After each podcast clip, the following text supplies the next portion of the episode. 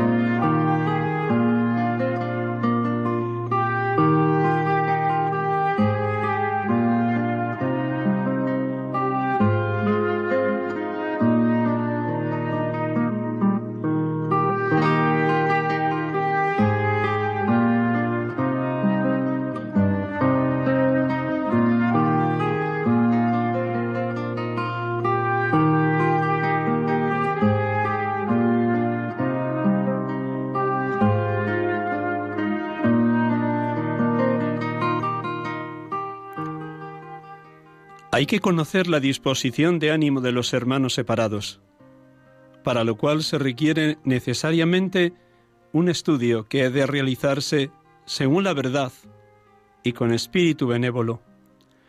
Los católicos debidamente preparados deben adquirir un mejor conocimiento de la doctrina y de la historia, de la vida espiritual y cultural, de la psicología religiosa y, de la cultura propia de los hermanos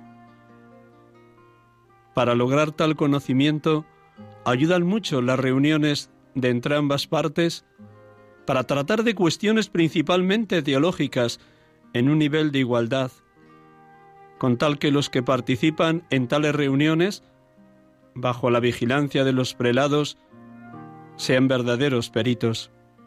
De este diálogo brotará un conocimiento más claro del verdadero carácter de la Iglesia Católica, por este camino se llegará a un conocimiento más exacto de la mentalidad de los hermanos separados, y estos a su vez obtendrán una exposición más adecuada de nuestra fe. Del decreto Unitatis Redintegratio del Concilio Vaticano II.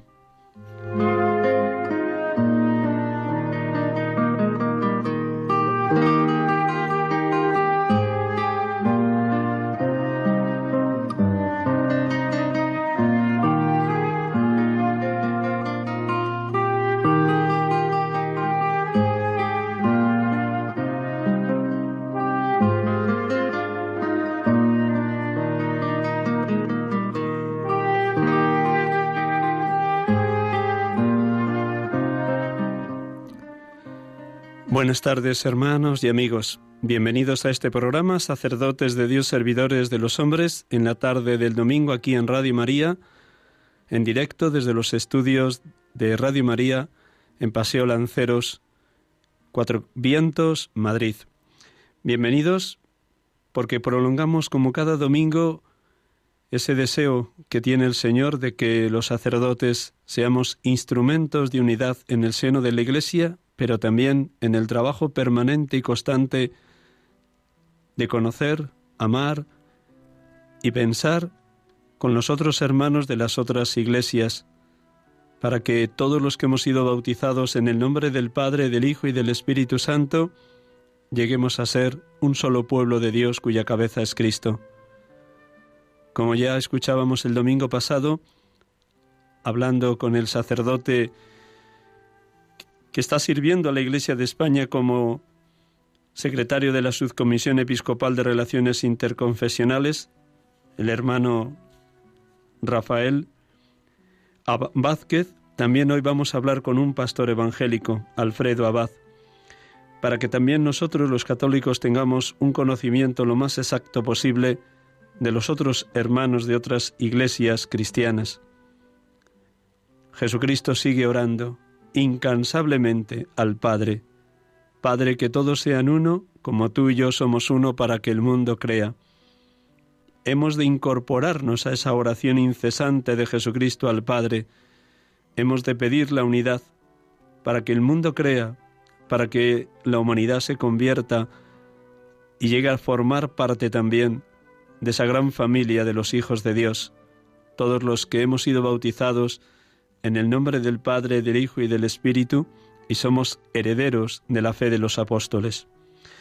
Con este deseo iniciamos el programa de hoy, el conocimiento de los hermanos de la Iglesia Evangélica Española.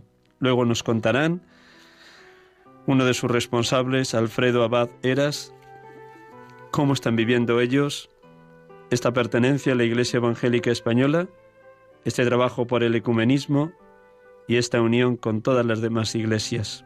Pero como siempre, iniciamos el programa orando con el texto del Evangelio de este cuarto domingo del tiempo ordinario, en este 31 de enero 2021.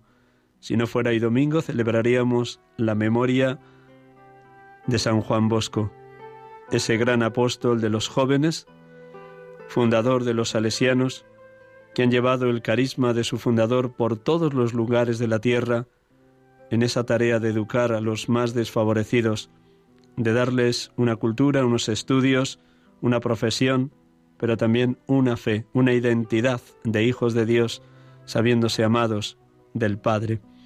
Como todos los grandes evangelizadores y educadores de jóvenes, también el método de San Juan Bosco era la cercanía, la ternura, la comprensión, la escucha, la acogida de los jóvenes, incluidos los que pudieran parecer más marginados o más incapaces de insertarse en la familia o en la sociedad.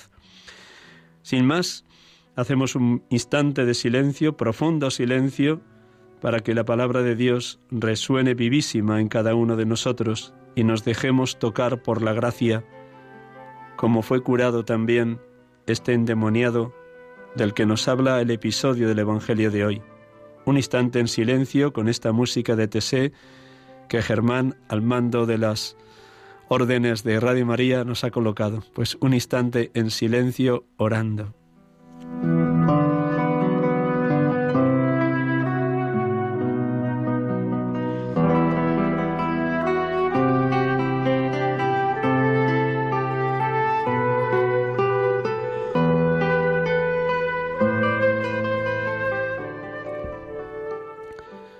Del Evangelio según San Marcos.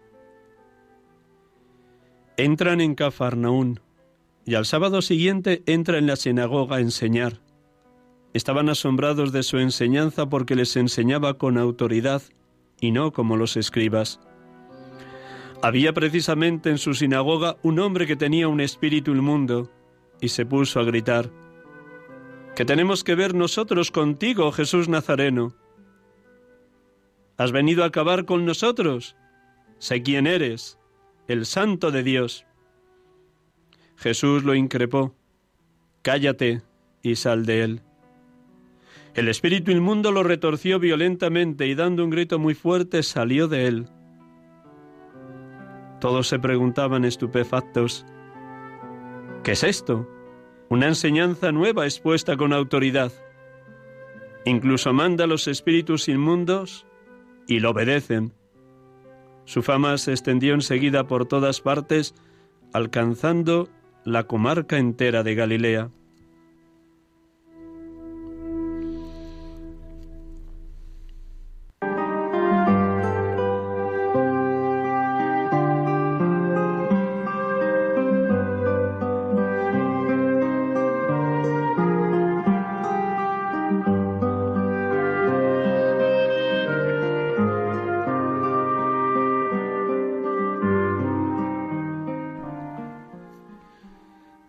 Bendito y alabado seas, Padre, porque nos invitas a escuchar hoy tu voz, a no endurecer nuestro corazón, para no parecernos a los israelitas. Ellos en el desierto, cuando les faltó agua, se amotinaron contra Moisés y Aarón, y se olvidaron cómo les habías sacado de la esclavitud de Egipto. Padre, envía tu Espíritu para que los cristianos de hoy no tengamos un corazón extraviado, duro y frío. Al contrario, reconozcamos tu camino y entremos en tu descanso. Haznos muy humildes como la Virgen María, para que sepamos escuchar, meditar, interiorizar y hacer vida tu palabra. Y exclamemos como ella en la Anunciación, hágase en mí según tu palabra. Bendito y alabado seas Jesucristo, Santo de Dios, porque posees autoridad en tus enseñanzas. Predicas lo que vives, estás en íntima comunión con el Padre, actúas siempre según su voluntad, te alimentas de esa misma voluntad del Padre y extiendes tu poder en tus obras, sanando enfermos, liberando endemoniados, resucitando muertos, anunciando la llegada de tu reino y pregonando el Evangelio a los pobres. Bendito seas, Señor Jesús, porque sigues actuando en cuantos creemos en ti, liberándonos del pecado, acrecentándonos en la fe, transformándonos en signo de tu amor, cuando ponemos nuestra vida en tu nombre al servicio de los demás especialmente los niños, los pobres y los que sufren. Bendito y alabado seas, Espíritu Santo, porque sigues suscitando el carisma profético en todo bautizado que se abre a tu gracia, que medita asiduamente el Evangelio, que se lanza a pregonar lo que vive y a testimoniar que Jesucristo es el único que libera a cada persona y a toda la humanidad de los engaños, las trampas y la esclavitud del diablo. Solo Jesús salva. Gracias, Espíritu de Dios, porque nos conduces permanentemente al Padre y al Hijo. Gracias.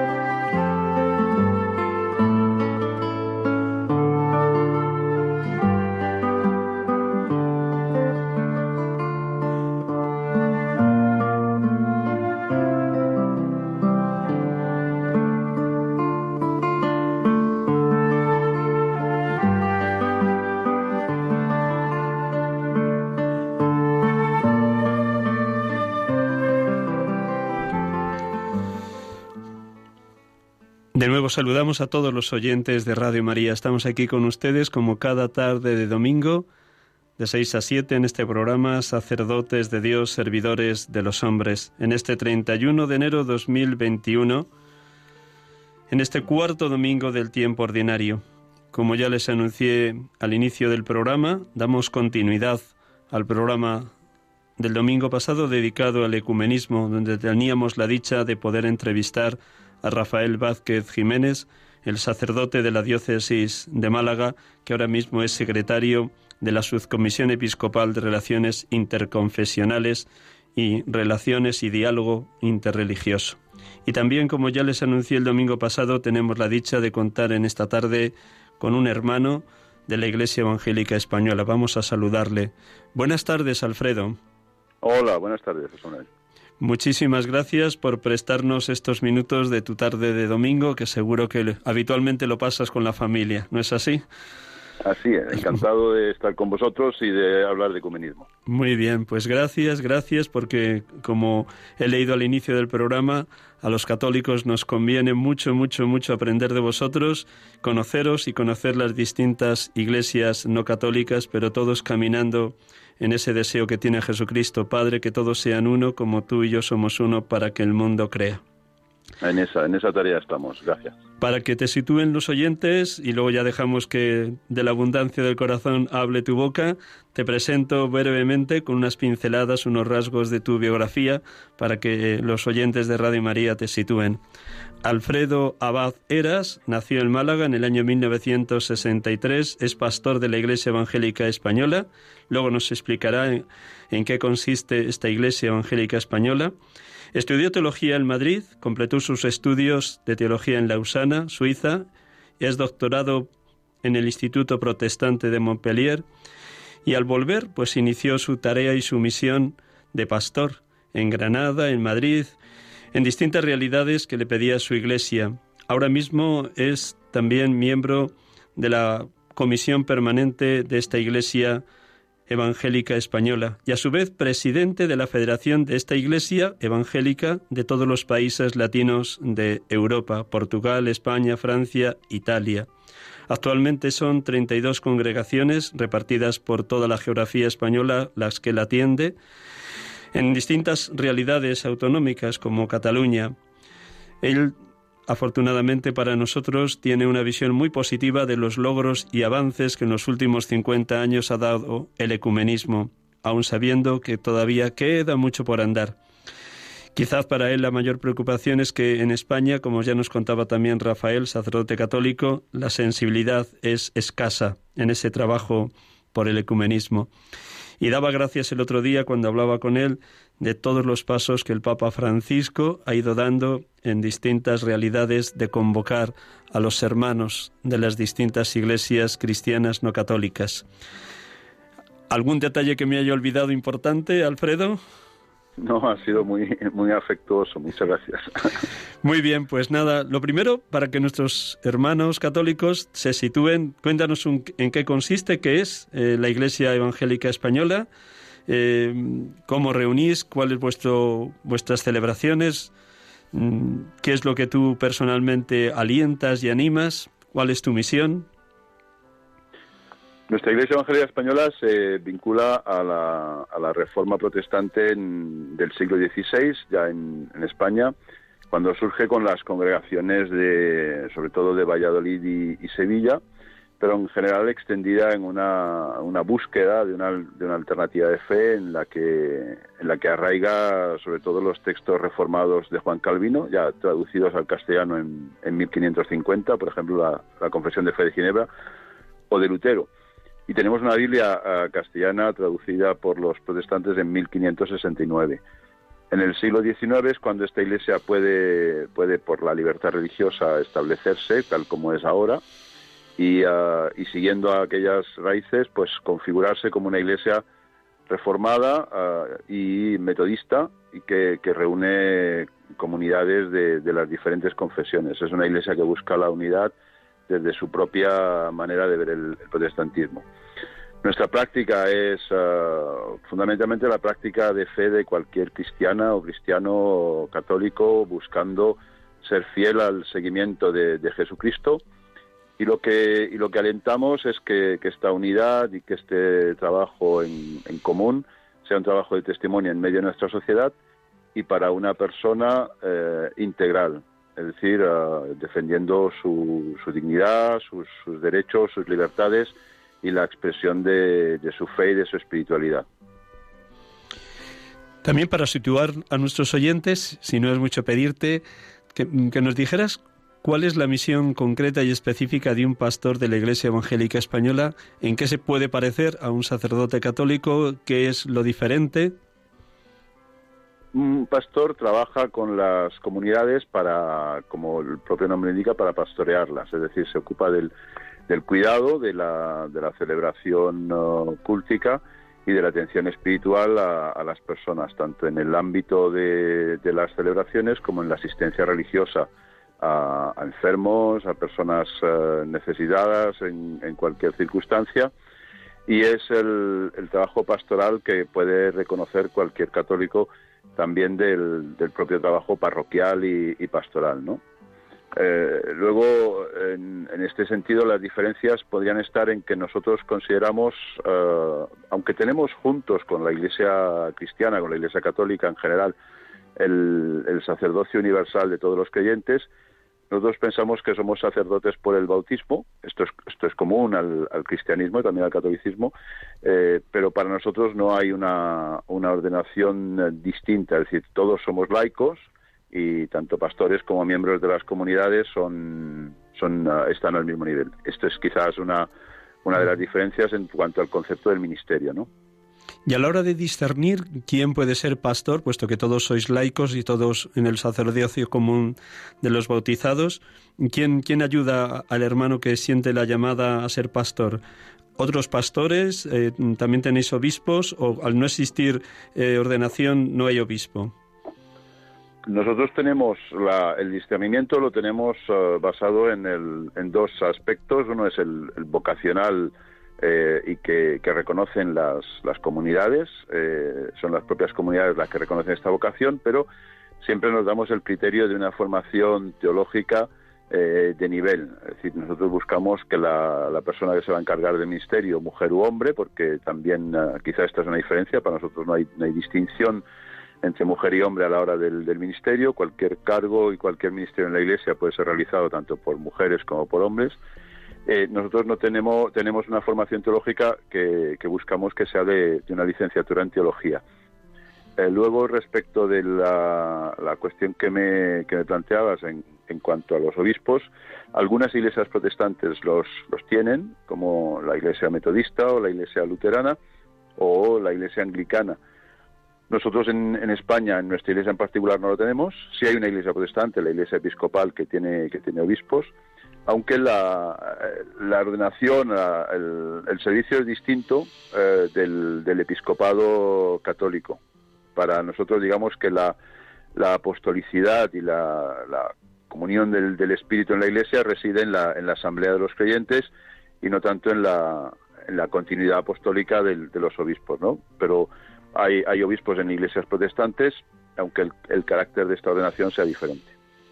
Me imagino que en cuanto a la acción cúltica, fundamentalmente es la palabra y que tu formación teológica y tu doctorado haya tenido una vinculación, una estrecha relación con la palabra de Dios. Mm, ¿Qué, lugar ocupa en toda acción cúltica de la Iglesia evangélica la palabra? Yo diría uh, que hay, muchas veces me gusta explicar que en, en, en, realidad tenemos muchas similitudes y como decía el, el teólogo Paul Tillich, uh, la única cosa que hacemos es estructurarlas de manera diferente. Nuestra celebración se parece mucho a una celebración de la, de la palabra en la Iglesia Católica y la, la diferencia que, que, hacemos sobre todo es quizás el, el valor que le damos al sacramento. Por ejemplo, mientras que una homilía tiene una duración corta, a 5 a 7 minutos y la parte sacramental en una misa es mucho más importante, nosotros lo hacemos a la inversa. Para nosotros una, la palabra ocupa un tercio de la, de la celebración de, una hora y el, sacramento, siendo, siendo importante y siendo significativo, no tiene el, el, mismo valor, ¿no? Eh, lo que un católico vive respecto de la Eucaristía, un protestante lo vive respecto de la predicación de la palabra. Uh, eh, son distintas maneras de estructurar los mismos significados, pero poniendo los acentos de otro modo. ¿La predicación siempre corre a cargo del pastor o también cualquier hermano que se sienta movido, inspirado, puede comentar el texto que se ha proclamado? Si una persona está preparada, es decir, tiene la formación adecuada y, uh, y, el, y el, reconocimiento de la, de la comunidad, puede, puede predicar y puede compartir sobre la, la, la palabra, ¿no? Eh, lo que lo que buscamos es que, que, haya esta preparación, esta formación y que haya este reconocimiento de las comunidades. Damos paso ya una, una vez mm, más o menos teniendo un, unas señas de identidad de lo que es la Iglesia Evangélica Española. Mm, ¿Cómo dirías que está el momento ecuménico estancado, en avance? en dando pasos significativos. ¿Qué aporta el pontificado de el Papa Francisco? Yo creo que el, eh, el movimiento ecuménico tiene sobre todo dos, dos características uh, fundamentales. Una, que es irreversible. Es decir, los, los logros y los progresos alcanzados eh, no tienen marcha atrás. Eh, por ejemplo, en el ámbito bíblico, que es un ámbito fundamental para todas las iglesias cristianas, eh, los teólogos y, y profesores y la, la academia en general, pero, pero también la, investigación y la traducción bíblica uh, son intercambiables. Constantemente y en todo el mundo estamos haciendo ediciones conjuntas uh, católicas, protestantes eh, y católicas y protestantes y esto, el, el, no muy lejano eh, logro de la Biblia, la traducción interconfesional, es un, un ejemplo en, en, nuestro país, ¿no? Pero en, en este sentido ese carácter irreversible se ve muy claro en el ámbito de la, de la, traducción y de la investigación bíblica. Por otra parte, también en el ámbito de la, de la diaconía. Lo que compartimos a nivel de compromiso social y compromiso con el, con el desarrollo es, uh, es muy común y los, los valores en, en, los que trabajamos juntos son, enormes y fundamentales. El segundo característica que yo diría es que es, uh, el movimiento ecuménico está muy vivo. Y eh, respecto al Papa Francisco, este año se celebraba, este año, perdón, hace unos años, en 2017, se celebraba el 500 aniversario de la Reforma. Y la, celebración en, Suecia de la, de la inauguración de estas, de estas celebraciones y el que por primera vez hubiera, eh, lo hemos llamado conjuntamente conmemoración eh, más que celebración, por, por la, la manera diferente de aproximarnos a lo que fue el evento de la Reforma, pero, pero ya significa, aún con el carácter de conmemoración, una, un elemento importante, ¿no? Recordemos esa publicación del conflicto a la, a la comunión que recoge eh, los logros que se han hecho, ¿no? O los textos del Consejo Mundial de Iglesias hacia una visión común en los que realmente vemos que hay un, movimiento ecuménico muy vivo eh, y, que, y que está aportando mucha, mucha sanidad a la reconciliación necesaria entre nuestras comunidades. Hablabas antes que además de todo el acercamiento en la cuestión bíblica, y la prueba más clara es esa traducción de, de, la Biblia en el común de todas las iglesias, también estaban esos otros temas que ahora están muy pujantes en el pontificado del Papa Francisco, el ecumenismo, la opción por los pobres, el trabajo por la paz, por el reparto equitativo de los bienes, el papel de la mujer en la iglesia, de todos estos temas, ¿cuáles has trabajado o has dialogado con, más frecuencia con otros hermanos que no sean de tu iglesia?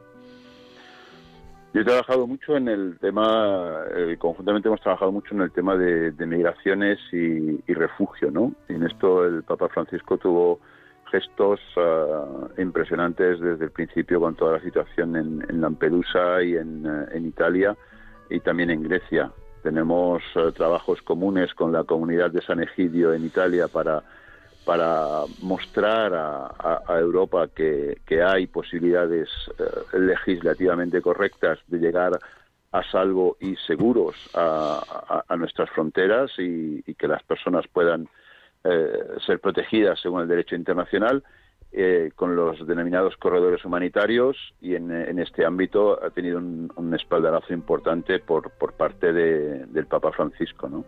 Eh, las recientes encíclicas uh, sobre la fraternidad o sobre la ecología uh, muestran un camino común en el que, que, que, no podemos andar de forma separada, sino que todo lo contrario. Y creo que en este, en este sentido él ha hecho gestos muy importantes, muy, muy importantes, para, para el reconocimiento y el respeto mutuo de las, de las confesiones.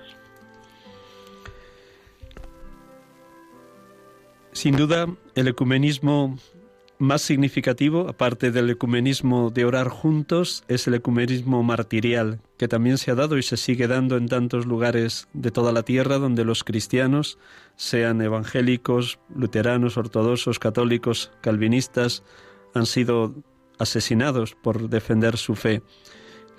Para ti, ¿qué grado de esperanza encierra este ecumenismo martirial?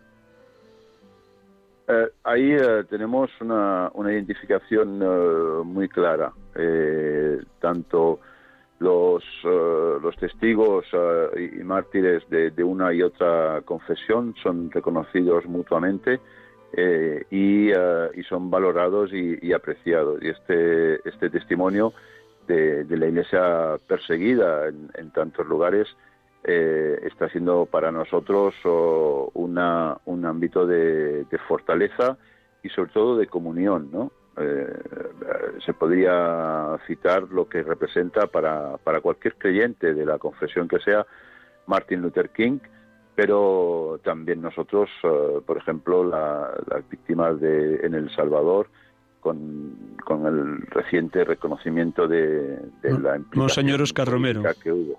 Monseñor Oscar Romero, o también eh, ahí vaya hombre voy a este sacerdote español estos cinco sacerdotes John Sobrino. en el Salvador en el Salvador.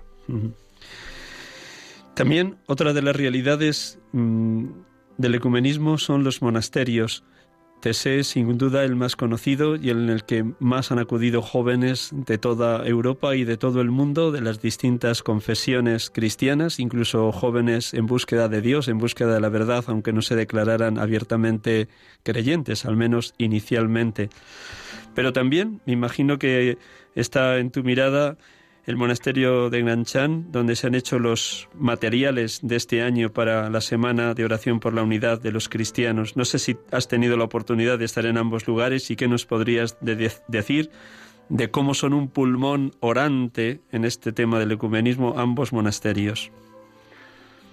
Yo, he participado desde hace muchos años en el eh, encuentro que hay de religiosas y, religiosos a nivel eh, europeo y que, reúne eh, religiosas y religiosos de eh, la ortodoxia, del catolicismo y del protestantismo, aunque no son muchas las comunidades protestantes. No, no he estado en particular en TSE, aunque estuvimos colaborando con la, celebración de la, de la juventud de TSE aquí en Madrid, pero eh, sí que he visitado Grand Champ en, en Neuchâtel y también Pomerol en, en Francia, y, y ahí hay una, una gran sintonía eh, respecto de la, de la espiritualidad. Eh, recuerdo concretamente que una de las experiencias, a la vez dura por la comunión que necesitamos en la, hospitalidad eucarística, pero a la vez profundamente ecuménica, la, viví en un monasterio cisterciense en, Galicia, donde teníamos un, encuentro y realmente me sentía acogido y, eh, y, he vivido experiencias muy, muy fuertes. Creo que la,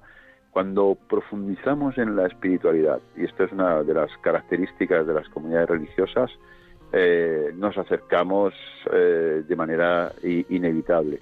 las hermanas de, de Grand Champ, desde los, años 40, que ya se constituye el monasterio y que, se vincula a TSE y que se extiende por toda Europa, han tenido este año una aportación ah, increíble. Y ya, ya subrayé en el estudio bíblico que celebramos en Madrid para como parte de la Semana de Oración por la Unidad, que los, las celebraciones de vísperas que ellas proponen son eh, de una importancia fundamental. Necesitamos mucho de, la oración y, de una vida en, sintonía con otro ritmo de las cosas, ¿no? Y yo creo que las comunidades religiosas nos ofrecen ese, ese ritmo distinto en el que todos los cristianos. Lutero defendía que el, el, monasterio, si bien él, eh, buscó que saliéramos que se saliese de la vida monástica, lo que buscaba también era que eh, la vida monástica se, se, viviese en la vida de cualquier cristiano, ¿no? Es decir, un ritmo de oración eh, es un ritmo de, vida saludable.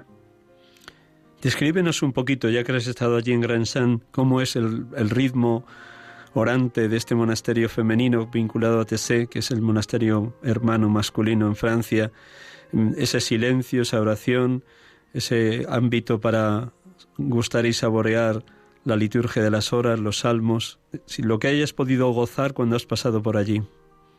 Sobre todo lo que he vivido es la, gran, el gran descanso. El, ministerio pastoral, como el ministerio de, los sacerdotes, es para las pastoras y los pastores un ministerio muy exigente en el plano personal porque pues porque lo que lo que encontramos cada día eh, necesita que también estemos alimentados y eh, lo más fuerte lo que más me impresionó es cómo eh, pastoras y pastores de toda Suiza acudían a, a, retomar fuerzas a, este monasterio. Es una, una, casa de paz, es una casa en plena, en plena naturaleza. Neuchâtel en esto es un, sitio precioso y tiene la, la posibilidad y la oportunidad eh, de, enriquecerse precisamente en, una, en un ambiente y en un clima de, oración y sobre todo de, de reponerse, ¿no? de eh, poder formarse, porque tiene un, nivel teológico muy interesante y formaciones muy accesibles. Eh, y sobre todo he visto cómo, cómo, pastoras y pastores han encontrado en, en Grand Champ una, una fuente de, renovar fuerzas y de, renovar la fuerza del espíritu. ¿no? Como retos de vuestra propia Iglesia Evangélica Española, de cara a la misión evangelizadora y al pastoreo, imagino que son también retos muy parecidos a los de la Iglesia Católica en una sociedad española tan indiferente a lo religioso que va creciendo cada vez más el indiferentismo. ¿Cuáles son esos retos dentro del seno de vuestra propia Iglesia Evangélica Española?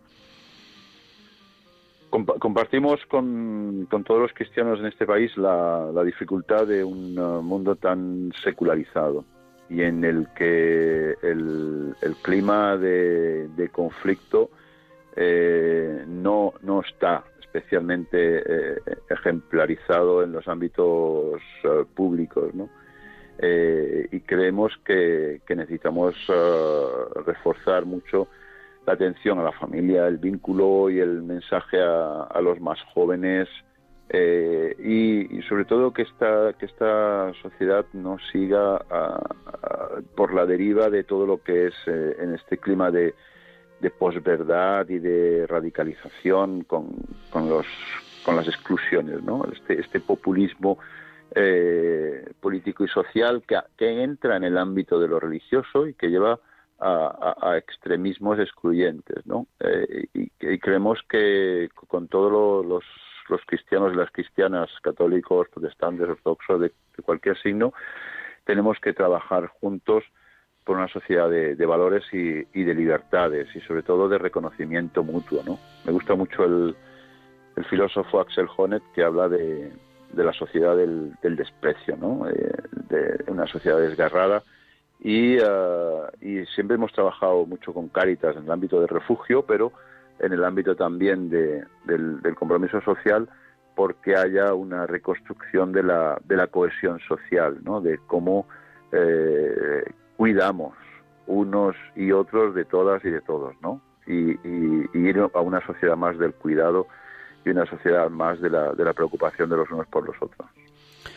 En ese compromiso con los excluidos, con los emigrantes, con los refugiados, Mencionabas el trabajo conjunto allí en Italia con la comunidad de San Egidio.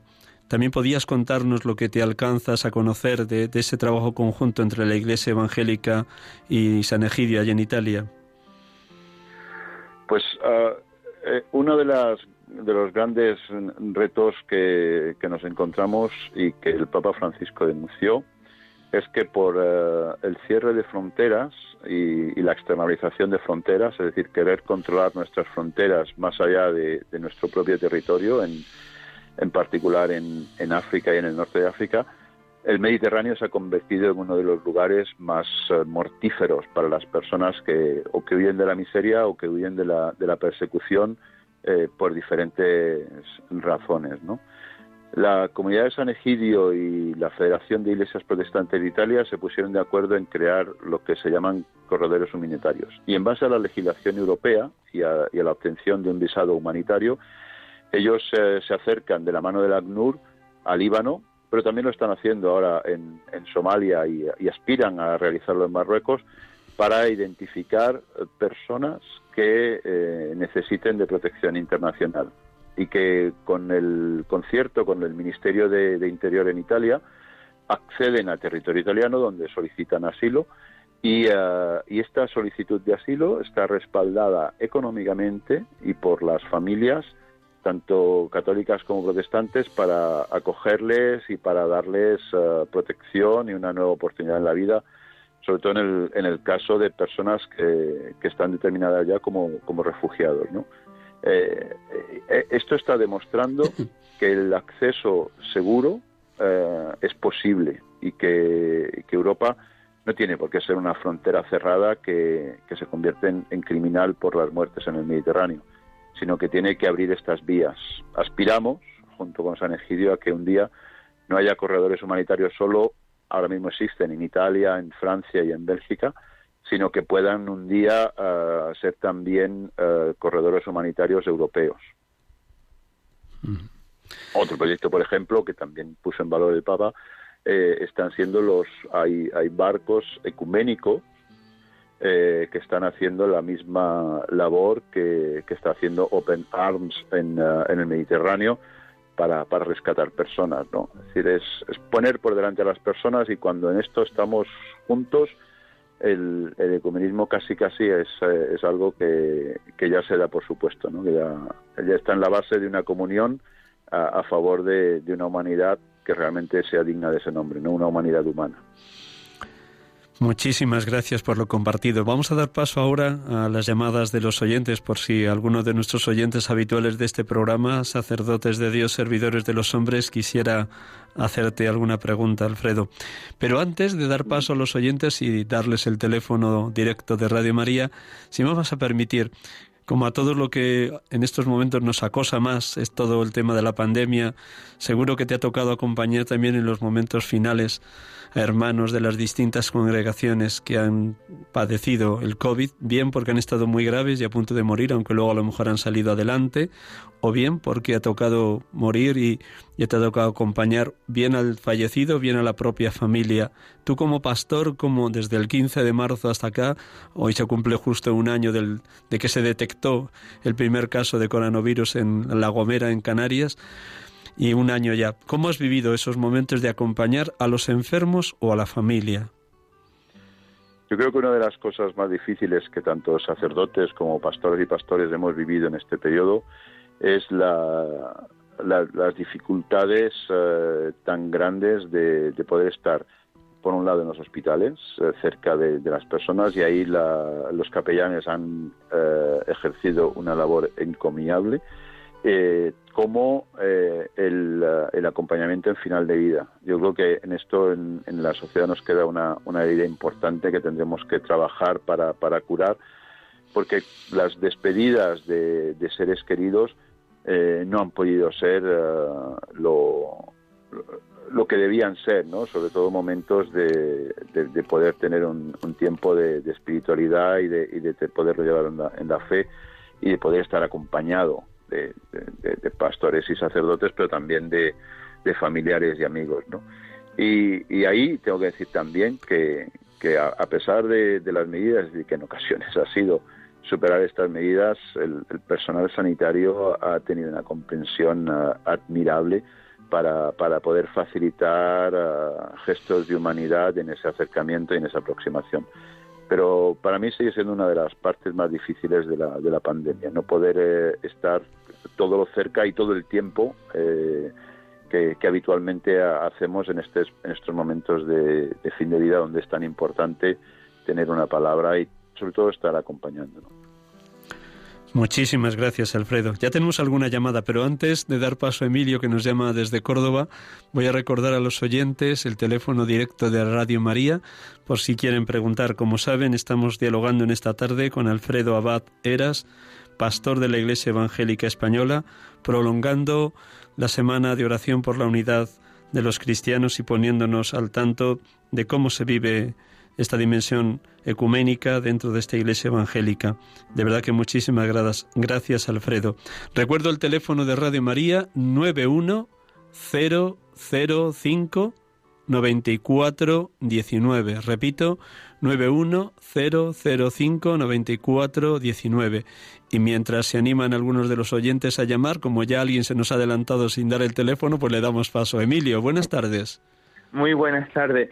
Eh, primeramente, saludarle a usted, Padre, y a don Alfredo, desearle que el Espíritu Santo descienda sobre él y sobre toda la comunidad evangélica de España.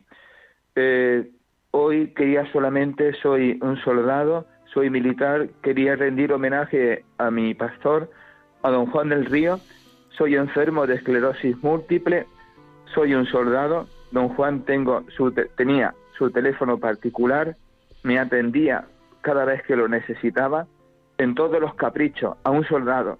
Él podía atender al rey, él podía atender a las personas más importantes de España. Sin embargo, se preocupaba por un soldado, por lo más bajo que hay en el ejército. Bueno, el eslabón, el eslabón primero. Quiero desde aquí, eh, he rezado mucho por él, lo llevo en el corazón. Yo sé que él quería esa unidad cristiana, que todos nos amemos, que todos nos amáramos. En sus últimos momentos de, su vida en el hospital, él insistía mucho en la oración. Y, y ojalá que fuésemos uno. Solamente quería desde aquí, si él me oye, en sus pies, en, el, en su caja de catafalco, estuvo mi ramo de flores del soldado Emilio. Darle las gracias a mi pastor y demostrar así que hay muchos pastores buenos, muchos pastores católicos muy buenos, también evangélicos, claro que sí, hay muy buenos, yo tengo amigos evangélicos muy buenos, muy desprendidos. Por eso desde aquí animo con el ejemplo de don Juan, a don Alfredo, a usted padre, a todos los sacerdotes, a todos los pastores, a que por favor, esa oración que Jesús lloró en la última cena, que todos sean uno, que no hagamos llorar, como decía mi madre, al niño Jesús, que todos seamos uno. Muchísimas gracias. Muchísimas gracias a ti, Emilio, de verdad, por tu testimonio, por tu alegría y por tu confianza en el Señor y por haber orado por tu pastor, don Juan del Río, arzobispo castrense, que ha fallecido hace tres días. Vamos a dar paso a Charo desde Castellón. Buenas tardes, Charo. Eh, sí, buenas tardes y la paz del Señor que esté con todos nosotros y, la paz del para la paz del mundo entero. Bueno, en primer lugar, mm, soy católica de la Santa Iglesia Católica y Apostólica Romana. En primer lugar, quiero comentaros que mm, en un momento de mi vida, estando en la Santa Iglesia Católica, pues me fui estuve un tiempo en la en, bueno en la parroquia bueno en la, en la evangélica con los evangélicos los hermanos evangélicos. Muy bien. Cual en la cual yo no vi allí ni la cruz de Jesucristo que tiene que estar presente en nuestra vida porque dio la, la vida por nosotros. Aquel salón estaba vacío totalmente. A la cruz de Jesucristo me faltaba, cada vez que iba me faltaba. Y la palabra que se leyó allí sobre la Virgen María, que no era virgen, que tenía más, más hijos, aquello me alarmó. Y era pariente lo que quería decir, que no que era, es virgen, Santa Virgen Inmaculada. Entonces aquello me alarmó por la explicación que estaba dando el pastor a los todos los hermanos que estaban allí. Aquello me alarmó mucho. Que la Santa Virgen María Inmaculada, que fue gracias a Dios el Espíritu Santo, ¿eh? nació nuestro Señor Jesucristo, sin mancha alguna. Y aquello me alarmó tanto que yo corriendo me salí. Bueno, vamos a escuchar a Alfredo, nuestro pastor de hoy, que nos va a contar cómo viven ellos la, relación con la Madre de Jesús. si puedes decirnos algo, Alberto, para dialogar con esta hermana que nos llama desde Castellón, con, Charo. Hola, eh, Charo. Eh, eh, entiendo perfectamente que la, sensibilidad es, distinta y la aproximación distinta. las iglesias protestantes no le, no le restan eh, valor al, al papel que tuvo María y la consideran eh, en el rango como oh, cualquier otro profeta. Las palabras de la oración de María son eh, impresionantes en el Evangelio y el propio Lutero dedicó un, comentario al Magnificat impresionante. ¿no? es cierto que nosotros tenemos una aproximación diferente a, a lo que eh, después de María eh, se, dice o lo que pasó si Jesús tuvo más o menos hermanos. Nosotros lo que nos guiamos es por lo que encontramos en la, escritura Y, uh, para la Iglesia Católica la tradición también es importante, lo que ha dicho la tradición. Entonces uh, son sensibilidades diferentes. Y esto es el, el, valor de lo revelado, ¿no? Lo revelado para una persona católica es también lo que dice la tradición, pero para nosotros no es la no es la parte importante, sino lo que dice la Escritura. Yo creo que respecto de la figura de María es mucho más significativo lo que compartimos uh, que lo que no compartimos. La, las diferencias eh, sobre lo que lo que lo que después representa María eh, son menores que la parte que compartimos sobre lo que es eh, María para, para, Jesús y para, y para el inicio del Evangelio, una mujer que está hasta el final al pie de la cruz eh, y, que, y que es un, un ejemplo en, muchos aspectos. ¿no? Es decir, que no, no creo que tengamos que centrarnos en las diferencias, aunque nosotros creamos que Jesús tuvo otros hermanos, aunque nosotros creamos que la, la virginidad de María acaba en el nacimiento de Jesús, pero o que, o que no tiene un papel de intercesora. Pero esto tenemos que respetar que para un católico es muy importante y entiendo lo que dice Charo, que para ella fue una experiencia difícil, ¿no? Lo mismo que respecto de las imágenes. Uh, eh, en una iglesia protestante hay una cruz vacía. Pero como decía antes con Tilly, que es una cuestión de acentos. Para nosotros la cruz vacía es porque ponemos más énfasis en la resurrección que en Viernes Santo. Pero ambos momentos son momentos compartidos, ¿no? Vamos a dar paso a la última llamada porque estamos ya al límite del programa. Purificación desde Vigo, que creo que quiere hacerte también una pregunta. Buenas tardes, Purificación. Buenas tardes.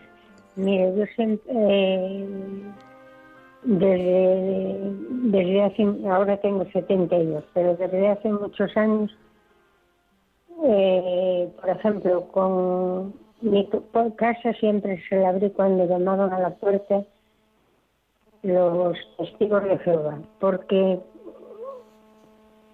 eh, hablar con ellos no es que me entusiasmara demasiado, porque yo les llevaba la contraria. Y cuando ellos me hablaban de las imágenes, siempre decía que nosotros adorábamos. Y nosotros no adoramos las imágenes. Nosotros, eso es una representación como cuando tenemos una fotografía de nuestro hijo, de un pariente lejano o lo que sea que está en otra parte y miramos esa fotografía, nosotros sabemos que no es real, que está allí. Ahora, lo eh, la, bueno, yo es que he tenido, me ha cuidado tanto la Madre del Cielo desde que nací, por diversos motivos que ahora no voy a, a decir, pero he sentido su presencia en mí o sea, cuidándome.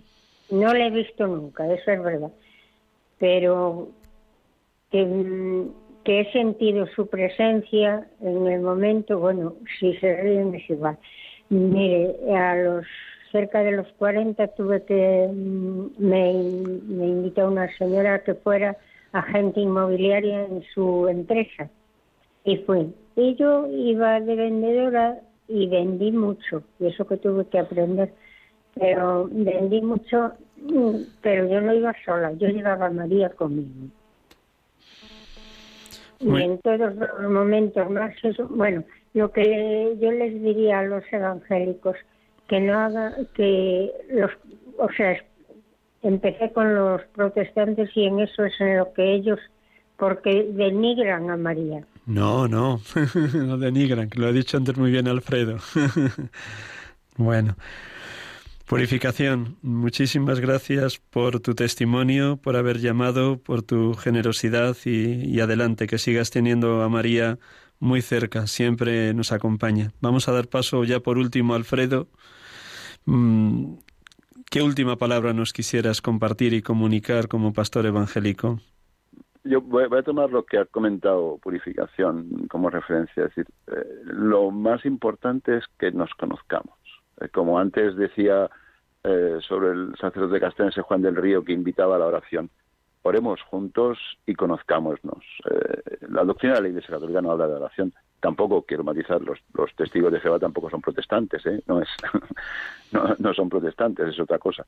Pero como pastor lo, que yo animaría es a esto, conozcámonos y oremos juntos. Uh, muchos, para muchas personas la Semana de Oración por la Unidad es es poco significativa porque se les queda corto en el año.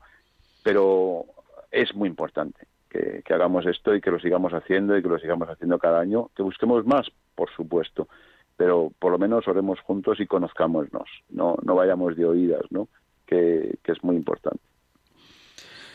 Pues muchísimas gracias por haber tenido la gentileza y el detalle de habernos acompañado en esta tarde, de habernos abierto el corazón, querido Alfredo, de conocer un poquito más la Iglesia Evangélica Española, la tarea que realizas dentro de ella y esa inquietud inmensa de trabajar incansablemente por el ecumenismo. Que el Señor te siga bendiciendo y te siga llenando de, de su palabra, que sin duda a la hora de predicar haces muy tuyo aquello que dijo nuestro Señor, de la abundancia del corazón habla la boca. Pues que así sea también a lo largo de tu vida de pastor. Gracias, Alfredo. Muy buenas tardes.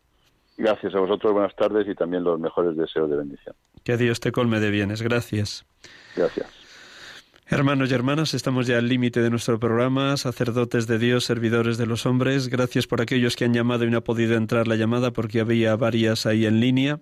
El tiempo da de sí lo que da de sí. Gracias por este interés que todos ponemos para que la oración de Jesucristo, Padre, que todos sean uno, como el, para que todos sean uno como tú y yo somos uno para que el mundo crea que lo que oró Jesús en la última cena y que sigue orando ininterrumpidamente en estos 21 siglos de historia de la Iglesia, nosotros también la hagamos muy nuestra la comunión para que el mundo crea. Por eso voy a terminar en este último minuto con esta bellísima oración del cardenal Bantuan, aquel obispo vietnamita que estuvo trece años en la cárcel, nueve de ellos en una celda de total aislamiento, y un pastor de la Iglesia Católica que llevaba muy dentro el espíritu ecuménico y el espíritu de comunión de todos los bautizados. Pues con esta oración del cardenal Bantuan concluimos.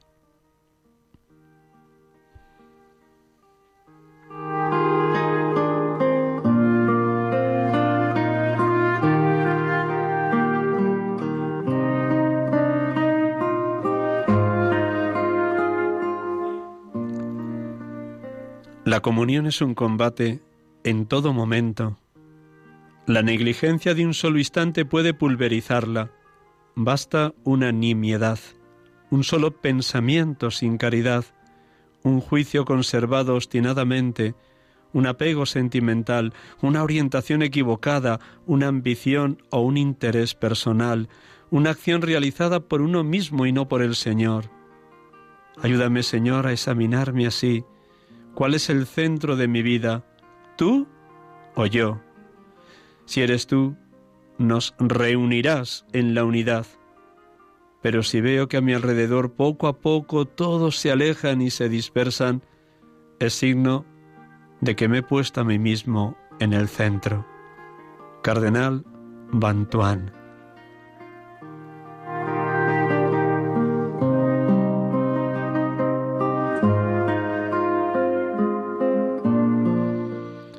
Muy buenas tardes, gracias por habernos acompañado. Aquí hemos tenido el gusto también de acompañarles a ustedes en este programa, sacerdotes de Dios, servidores de los hombres. Feliz semana, Dios les bendiga, oremos unos por otros, cuánto nos necesitamos. Laicos, consagrados, consagradas, sacerdotes, seminaristas, todos al unísono en Cristo.